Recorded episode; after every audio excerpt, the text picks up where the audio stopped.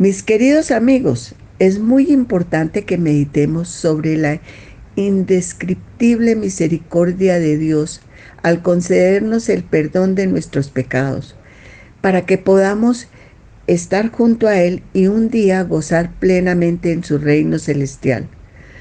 Porque sabemos muy bien que cuando pecamos nos alejamos de Él y por estar lejos no podemos oírlo y empezamos a cometer, muchísimos errores y equivocaciones que nos traen grandes perjuicios.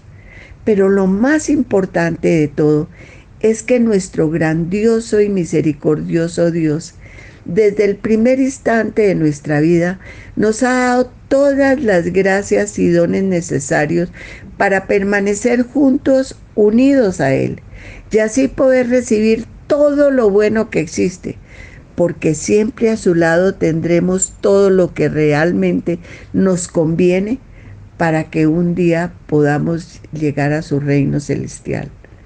Y lo más grandioso es que Dios en su infinito amor por todos y cada uno de nosotros ha permanecido siempre en nuestro corazón desde el primer instante de nuestra vida y está ahí para guiarnos por el camino de la felicidad, para orientarnos con el fin de poder obrar, correctamente para nuestro bien y el de las personas que nos rodean y por eso nos llama continuamente de diferentes formas y maneras, mostrándonos muchísimas opciones que nos libren del mal uso de nuestra libertad y que por eso nos alejan de su lado.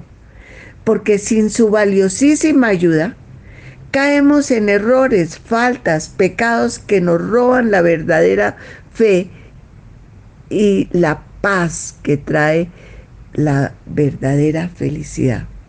Por eso nosotros debemos oírlo, pues nos habla a través de nuestros familiares, de nuestros amigos, de los sacerdotes y también a través de acontecimientos buenos y malos.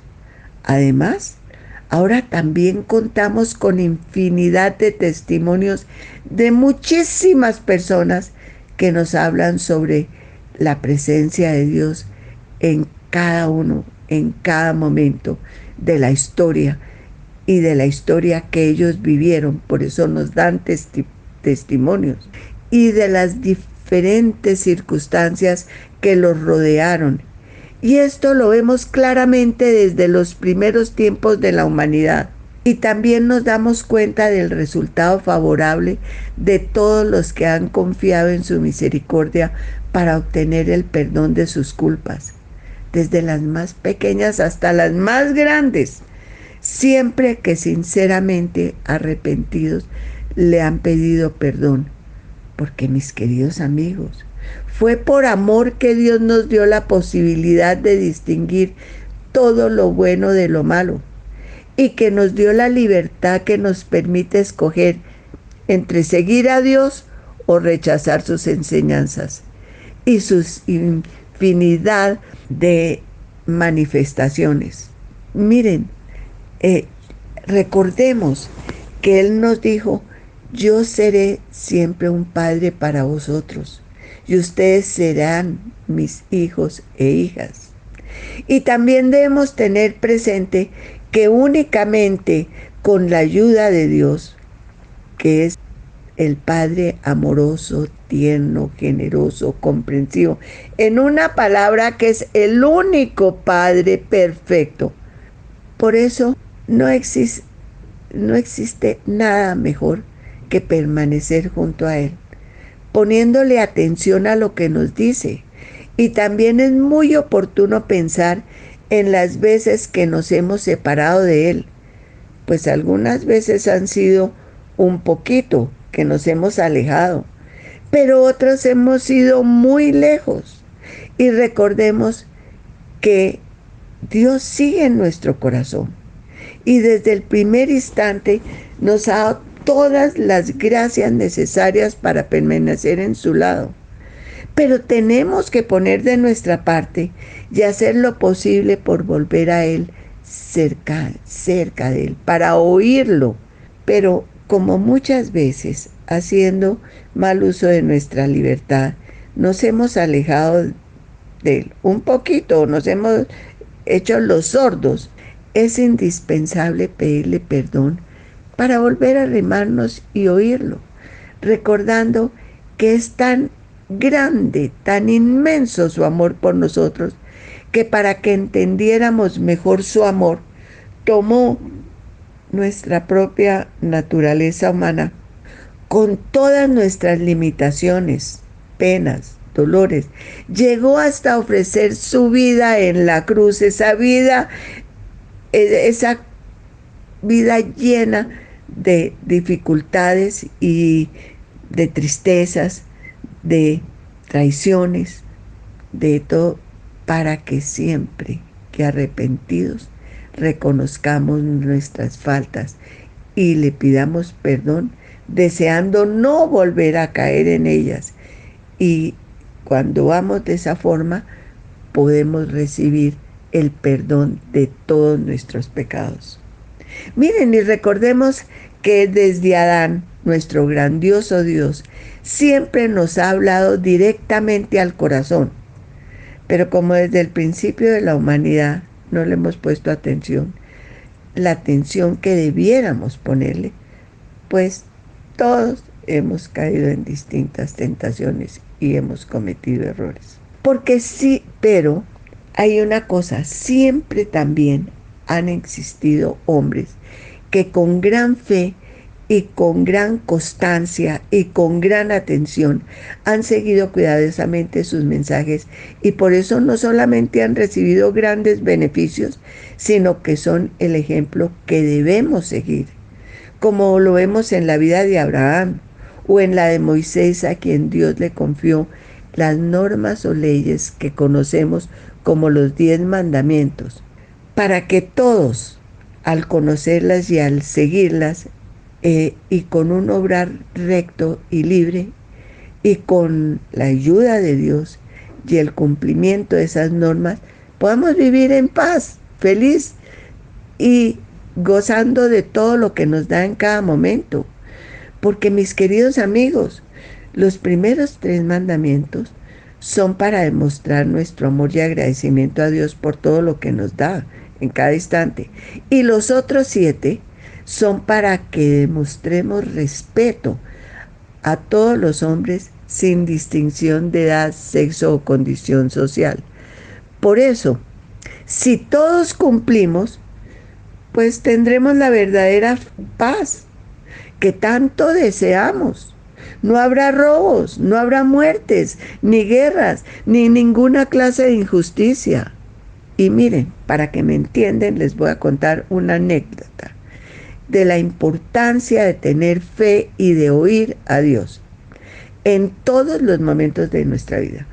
Pues resulta que en un día, esto es una anécdota, iban en un vuelo especial de esos cuatro pasajeros. El Santo Papa, presidente de un gran país, un ateo y un Boy Scout. Y ellos comenzaron a discutir sobre la existencia de Dios. Y el ateo, a pesar de los argumentos y ejemplos que le ponían, no daba su brazo a torcer y sostenía que él era el más inteligente de todos, imagínense, porque era el único que eh, eh, no creía en Dios. Por eso era lo más inteligente, porque él no creía en Dios. Y no valieron los argumentos ni de la lógica, ni lo que le hicieron, no lo pudieron convencer. Entonces, pues, ¿qué resolvieron? Terminar la discusión. Y el Papa, muy concentrado, se puso a leer y meditar la Biblia. El presidente a escribir unas cartas que debía enviar urgentemente a su país. El Boy Scout a repasar el libro de instrucciones. Y el ateo se dedicó a programar la forma de convencer a todo el mundo que Dios no existe. Porque, es, porque él creía que por eso era el más inteligente.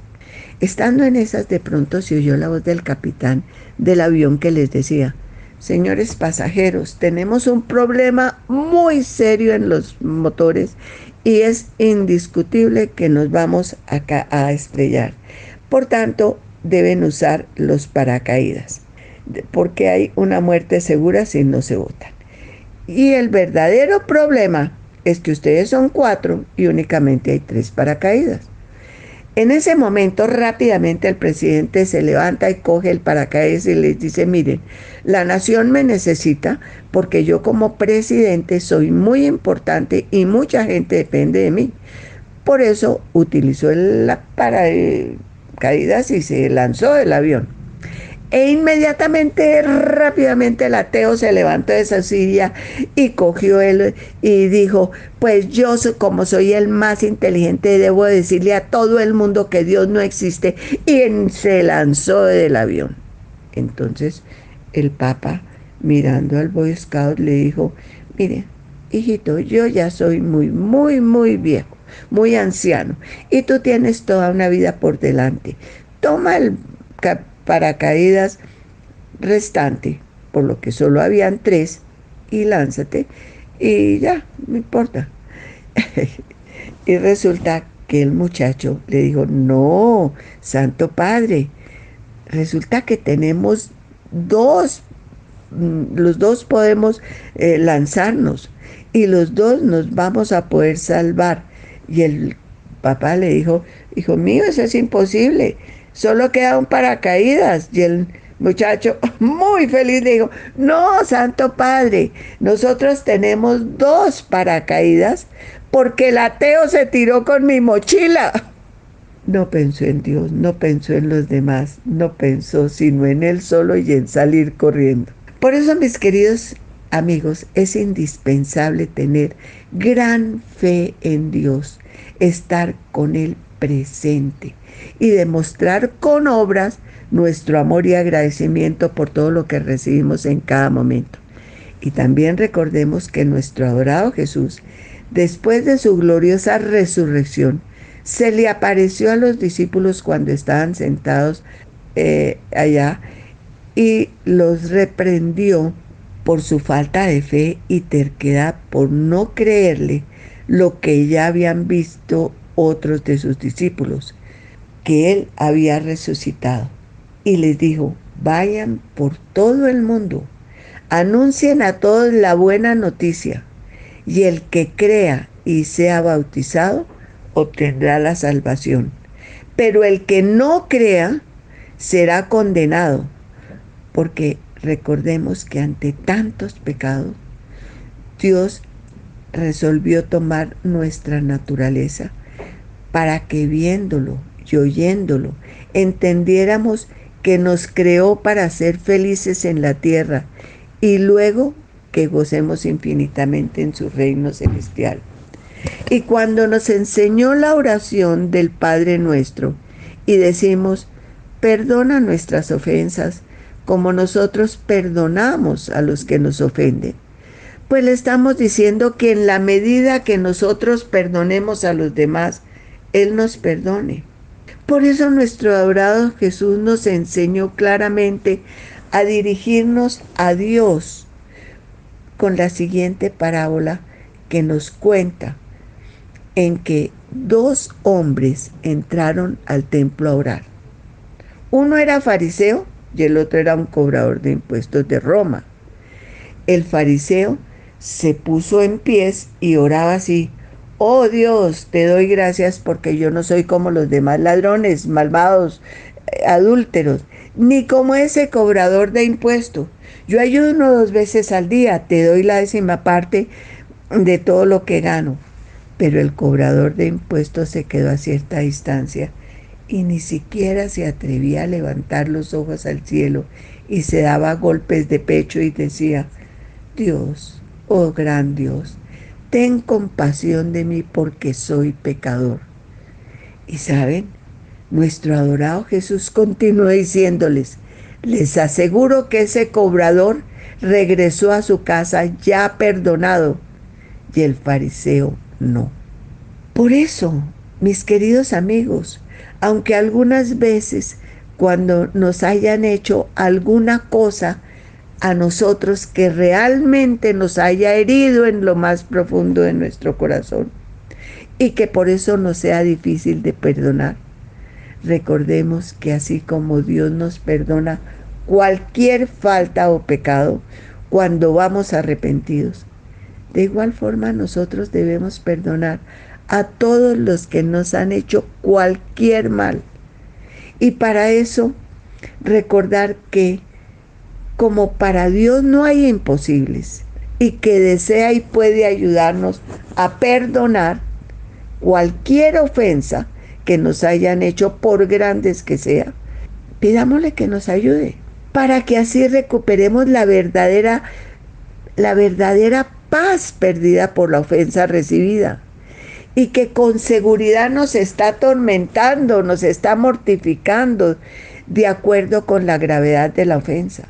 Pero Él nos ayuda a librarnos de todo eso, a perdonarnos.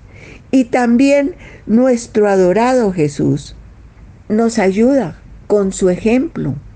Él vino hasta dar su propia vida para que recibiéramos el perdón.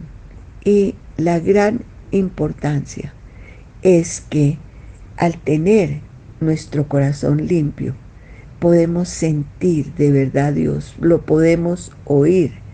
Miren, Cristo resucitado, al dar el Espíritu Santo a sus apóstoles, les confirió su propio poder divino de perdonar los pecados, con el fin de que todos los hombres de todos los tiempos por medio de los sucesores, de sus sucesores, los sucesores de la iglesia que él dejó fundada con sus apóstoles, o sea, con los sacerdotes, podamos recibir su misericordia y recibir su perdón. Y miren, y recibir la información, recibir lo que Dios nos quiere decir en cada Santa Misa, en el Evangelio. Es Dios quien nos está hablando personalmente para ayudarnos. Recordemos que cuando nuestro adorado Jesús resucitó, se le apareció a los discípulos que estaban encerrados, muertos de miedo por las autoridades judías y les dijo, paz, Siempre nuestro adorado Jesús nos da la paz. Él dijo, paz a ustedes. Y les mostró las manos y el costado para que no les quedara ni la menor duda. Y luego volvió a decirles paz a ustedes. Así como mi Padre me envió a mí, así yo los envío a ustedes. Y sopló sobre ellos y les dijo, reciban al Espíritu Santo a quienes ustedes les perdonen los pecados les quedarán, perdonados. Y a quienes no se los perdones, no se les perdonarán. Y como por el pecado nos alejamos de Dios, perdemos tantas gracias, no valoramos realmente lo que nos da. Pero si tenemos la intención de pedirle su perdón, de no volver a pecar y vamos al sacramento de la confesión o reconciliación. Volvemos a acercarnos a Él y así podemos volver a caer en cuenta y a gozar de todas sus gracias y dones que permanentemente nos está dando para poder superar todas las dificultades que en cada momento encontramos en la vida y que a veces nos dan tantas tentaciones que si no es con la ayuda de Dios, no podemos evitarlas. Y caemos. Pero recordemos que Él siempre está dispuesto a perdonarnos y por eso nos dejó el sacramento de la confesión para que podamos recibir sus gracias y dones en todo momento. Mis queridos amigos, que Dios los bendiga y que Dios me bendiga. Amén.